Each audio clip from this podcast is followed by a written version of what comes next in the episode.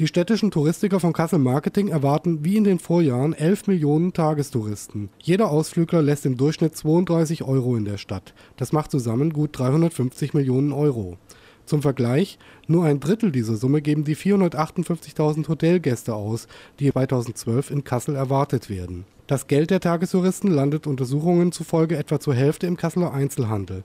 Ein weiteres Drittel wird in Restaurants und Cafés ausgegeben. Berufspendler wurden übrigens nicht als Tagesgäste mitgezählt. Auch keine Kasselbesucher, die zum Arzt fahren, ihre üblichen Einkäufe machen oder Ämter besuchen. Axel Schwarz, Kassel